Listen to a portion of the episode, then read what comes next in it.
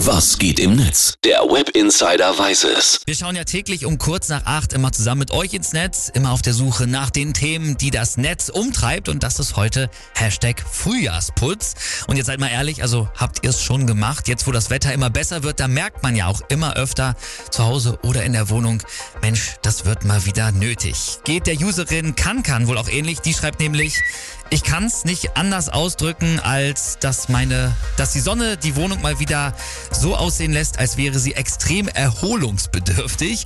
Und ja, der User Tomster, der hat sich auch scheinbar schon ausgerüstet für den Frühjahrsputz. Der schreibt nämlich, ich habe mir einen großen Wunsch erfüllt und mir einen Saugroboter gekauft, aber ich habe jetzt schon ein schlechtes Gewissen, dass der hier bei meinem Chaos ein Burnout bekommt. Kendra the Cat ist pragmatisch, die hat nämlich geschrieben, der Vierjährige von mir ist unter dem Bett rumgekrabbelt. Wenn er das jetzt auch noch bei der Couch macht, dann ist der Frühjahrsputz ja so gut wie erledigt.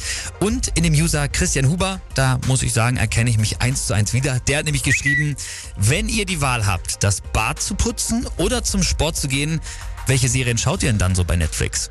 Klut hat äh, übrigens seine ganz eigene Lösung für den Frühjahrsputz. Der hat nämlich geschrieben, ach wisst ihr was, scheiß auf Fenster putzen. Was draußen abgeht, das kann ich ja schließlich auch googeln.